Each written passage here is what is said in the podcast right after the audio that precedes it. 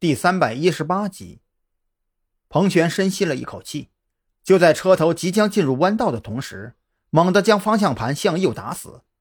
也得亏这是跑车，不但底盘够低，还有完善的气动布局，在强大的抓地力下，轮胎摩擦地面的尖锐噪音响起，橡胶焦糊味萦绕在鼻尖。在两人提心吊胆之下，跑车在弯道上划出一道近乎完美的弧形。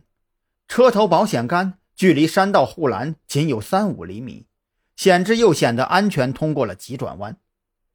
你控制好方向盘，不要踩油门，看看能不能调档，让发动机熄火。张扬也没开过跑车，自动挡的车也只开过很少几次，对于如何让刹车片断裂的跑车停下来，自然是一头雾水，只能按照自己驾驶手动挡车辆的经验开口提醒道。尽管已经顺利通过了急转弯，可彭璇心里却越发慌乱起来。这条路他非常熟悉，过了这个急转弯，并不是结束，反而意味着多个弯道路段的开始。平直路段还有不到三公里，前方最少还有十个弯道在等着他们。彭璇手忙脚乱地扒拉着换挡拨片，可行车电脑对发动机的保护措施却让他的操作。被判断为误触而失效，更可怕的事情却在此时发生了。饶是彭璇没有继续踩踏油门，车速却依然没有减缓，就好像油路系统也随着刹车片的断裂发生了故障。再加上是下坡的缘故，一度突破了一百二十公里每小时，朝着一百五十公里的速度突飞猛进。不行啊，油路也出现了故障。行车电脑也不支持高速状态下手动换挡，车速根本降不下来。彭璇越发慌乱起来，他看着窗外飞快倒退的山道护栏，心里忽然开始琢磨：如果能够和张扬一起死在山道上，或许也是一种幸福。只是这样对张扬太不公平了些吧？张扬也发现了问题的严重性，他见前方是持续平直的道路。而彭璇的脸上已经汗如雨下，显然无法继续正常驾驶，当即决定换自己来驾驶。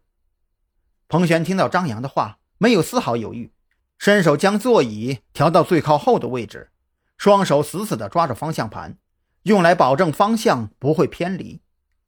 张扬艰难地弓着腰向驾驶室位置侧身，他暗暗发誓，以后打死都不会再坐跑车了。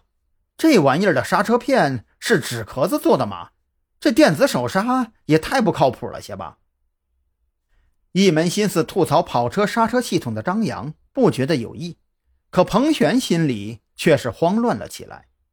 张扬侧身过来的瞬间，他就嗅到了一股异样的味道，不是那种汗臭味而是说不出来的感觉，让他不由得脸红心跳，握着方向盘的手都有些颤抖起来。抓紧方向盘，你别靠在座椅上，尽量站起身子，让我先坐过去。